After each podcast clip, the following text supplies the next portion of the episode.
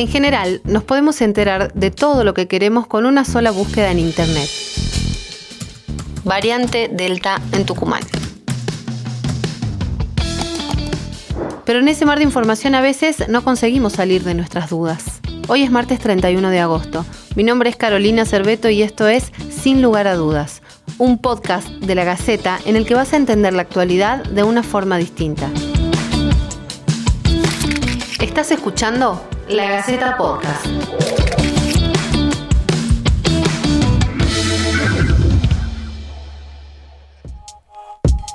Sabemos que en el mundo, eh, sobre todo esta, esta variante avanza en las personas no vacunadas. Este pasajero no figura en el ingreso eh, y bueno, se resistió a, hacerse el hisopado y a seguir el protocolo correspondiente para los pasajeros que provienen del extranjero. Se le ofreció realizarse hisopado orofaringio, nasofaringio porque era el problema que él planteaba. La variante Delta nosotros lo dijimos desde el primer día, es imposible en el mundo que, se contenga. Eh, hay más de 100 países que ya la tienen y muchos en forma predominante. Se cree que se convertirá en la variante dominante en todo el mundo en pocos meses. Al ser tan contagiosa, esta variante está provocando brotes en algunos países y los principales afectados suelen ser las personas no vacunadas. Ante este panorama, muchos gobiernos han tenido que imponer nuevas restricciones en sus poblaciones. La Delta dejó de ser algo que mirábamos desde lejos para convertirse en una amenaza presente que merece atención. En Argentina, sin ir más lejos, los ministros de salud de las 24 jurisdicciones participan hoy en San Luis de un nuevo encuentro del Consejo Federal de Salud encabezado por Carla Bisotti. Aunque la agenda gira en torno a la situación epidemiológica actual en Argentina, la propagación de la variante Delta, después del reporte de numerosos contagios, asusta a las autoridades. Lo que ocurre en Córdoba hace presumir a los especialistas que la circulación comunitaria sería un hecho en esa provincia, pero todavía no ha sido confirmado. Un equipo de investigadores del Instituto de Virología José María Vanela encontró la variante Delta en la planta de tratamiento de aguas cloacales de Bajo Grande, a 25 kilómetros de la ciudad. Hasta hace algunos días en esa provincia se habían identificado en total 78 casos de esa variante de coronavirus. El brote más importante fue el de 33 casos derivados del hombre que regresó de Perú y no se aisló. En ese conglomerado murieron él y una mujer. Además se suma otro cuyo nexo se está investigando con una decena de contagios y en el que no habría vínculo con viajes.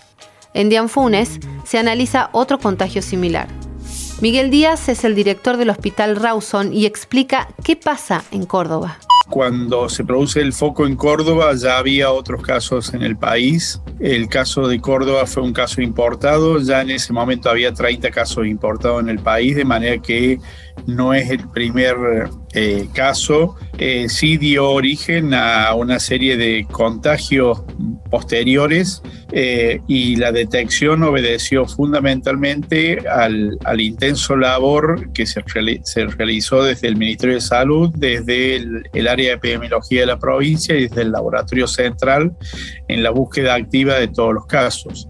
Técnicamente no podemos decir que estemos en circulación comunitaria, es una cuestión de tiempo, lo vamos a tener. Eduardo López es infectólogo y forma parte del grupo de expertos que asesora a la administración de Alberto Fernández en temas relacionados con la pandemia del coronavirus.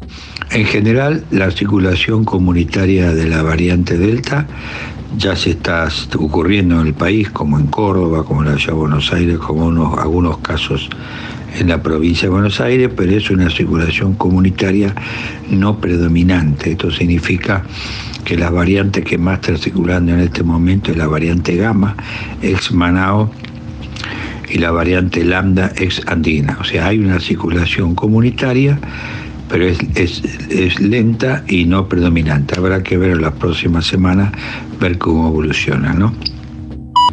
En Tucumán no se confirmó hasta el momento la circulación comunitaria del virus Delta, aunque se informaron cinco casos positivos que ya fueron dados de alta.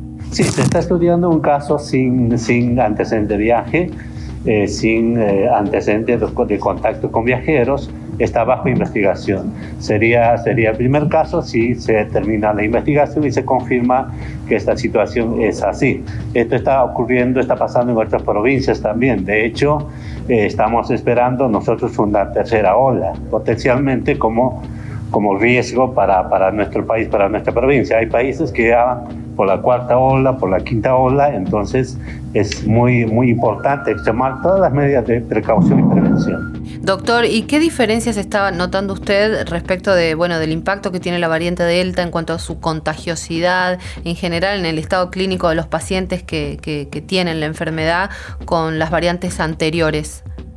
Bien, la variante Delta es 60% eh, más contagiosa que la variante eh, eh, Reino Unido previa. Tiene una carga viral mucho más alta en, en, vía respiratoria alta y se necesita un menor tiempo de exposición para contagiarse. En cuestión de segundos puede contagiarse una persona expuesta a alguien que está infectado por esta variante.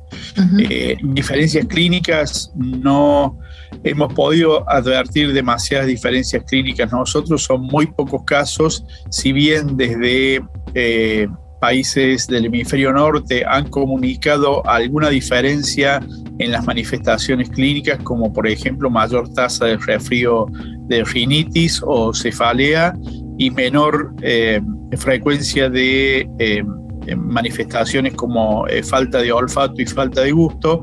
No es lo que hemos visto acá, pero estamos hablando de muy pocos casos. Hay que ver eh, si hubiera una, un brote, una tercera ola por esta variante, cómo se va presentando. ¿Y qué pasa con la gente que, que, termina internada ¿no? y que tiene que ser asistida? ¿Qué características tiene en general el paciente que, que está en una terapia con variante Delta?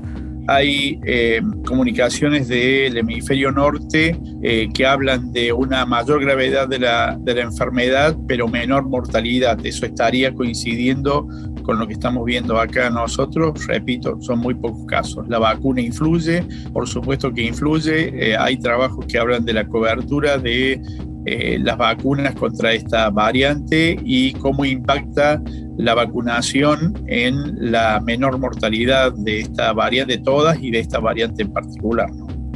Todas las vacunas que hoy están disponibles comenzaron a ser desarrolladas para combatir a la conformación original del virus. Por lo tanto, todas tienen una efectividad levemente menor sobre las nuevas variantes. Iris Aguilar, miembro de la Comisión Nacional de Inmunizaciones, aclara qué pasa con las vacunas y cuál es la efectividad ante esta cepa. Sabemos que con el esquema de dos dosis, a partir de, un análisis que, realizó el, Instituto de Salud Pública de Inglaterra, encontró que cuando tenías esquema completo o con Pfizer, que es una vacuna que ellos utilizan, o con AstraZeneca, que es la otra que, que utilizan, eran las vacunas efectivas hasta en un 90% para, para disminuir las hospitalizaciones y las complicaciones graves de COVID. Por lo tanto, como son plataformas similares a las que se están utilizando en Argentina, es de prever que la eficacia de nuestras vacunas es similar. Eduardo López hace algunos días criticó duramente la gestión del plan de vacunación cuando dijo que tener 5 millones de vacunas en heladeras es una barbaridad y lo calificó como un fracaso del sistema. La campaña de vacunación eh, se está desarrollando en las jurisdicciones en forma asimétrica. y jurisdicciones que han cumplido, han vacunado a todo lo que le han entregado y otras han vacunado mucho más lento. O sea, el hecho de que haya vacunas entregadas y no aplicadas significa que el programa eh, no es óptimo, ¿no? ¿Qué observa en general del comportamiento de la sociedad respecto del ingreso de esta nueva variante? Porque coincide con un momento en Argentina toda de más flexibilización, ¿no? Y, quizá de cansancio de la población para respetar normas y para atenerse a restricciones.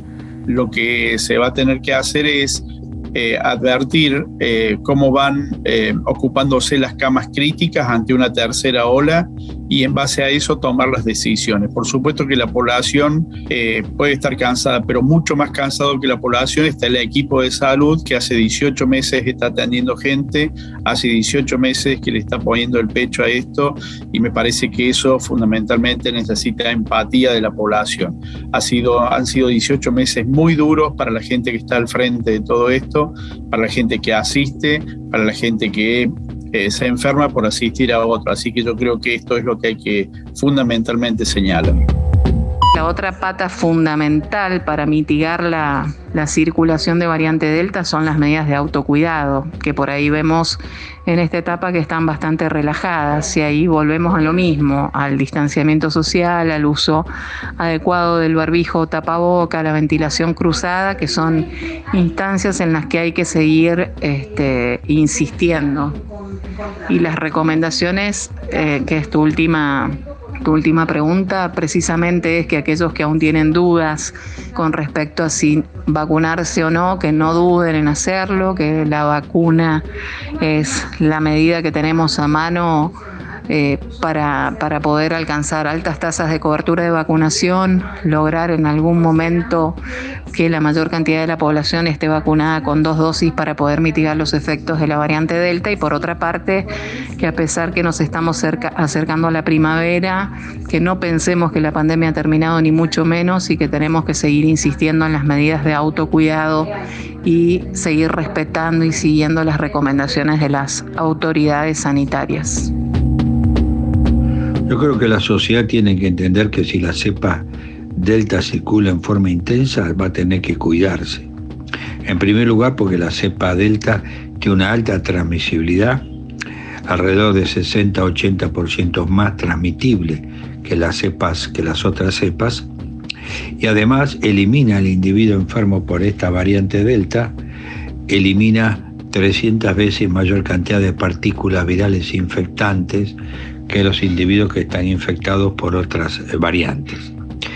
Entonces el uso del barbijo va a ser, sigue siendo importante, el evitar las reuniones cerradas, mal ventiladas con gente, también es un factor de riesgo, dado que hay personas que tienen la capacidad de ser super emisores, que son individuos que eliminan este, las partículas virales en forma de aerosoles y las aerosoles tienden a quedar suspendidos en el aire eh, de minutos a horas, con lo cual aumenta muchísimo la contagiosidad. Y con respecto a si va a haber medidas restrictivas a nivel eh, nacional, yo creo que las medidas tendrían que ser focalizadas, localizadas, diríamos de corto tiempo, este, no más allá de 14 días. Mientras tanto, en la calle la pandemia parece haber pasado y las ciudades retoman su ritmo casi con normalidad, como acá por ejemplo. Volvieron las fiestas y reuniones sociales, eso sí, respetando porcentajes de aforo, podemos hacer deporte, los chicos van a clases y los empleados retoman sus rutinas. ¿Es la Delta una amenaza para la sociedad o no hay conciencia sobre el tema? Ay, sí, tengo terror. Y tengo terror porque perdí a mi hermana el año pasado, ya hace, hace 10 meses ya, con, con el coronavirus. Sí, sí me preocupa por mi enfermedad, porque yo soy amática, hipertensa, imagínense, ahora estoy con los médicos. que me están, este, digamos, tratando por esto. Sí, a pesar de que lógicamente te creo que el pueblo en general muchas veces no, no toma los recados necesarios. Yo creo que si de pronto este, nos hacemos vacunar todo, porque hay gente que no se quiere vacunar. Y si guardamos un poco la distancia y los tapabocas, creo que este, se va a minimizar eso, ¿no? ¿Hay todavía quienes no se vacunaron? No, no, no. Cuando yo me estaba por vacunar, estaba, digamos, congestionada. Y bueno, de ahí ya, y me da un poco de miedo, porque me hacen dar miedo a la gente. ¿Me da miedo vacunarse? Vacunarme, sí, porque dice que es lo mismo, que lo mismo es amor. Me da miedo, le soy sincera. Sí, ¿Con las dos dosis? Con las dos dosis. Y tengo la vacuna de la gripe y la otra de, la neumonía. Sí, totalmente, con las dos dosis. Sí, soy docente y por lo tanto debo cuidarme para cuidar al resto, ¿no? Sin lugar a dudas, es un podcast de La Gaceta. Seguinos en Spotify y en lagaceta.com. Entérate de todo lo que tenés que saber. Hasta la próxima semana. Esto fue La Gaceta Podcast.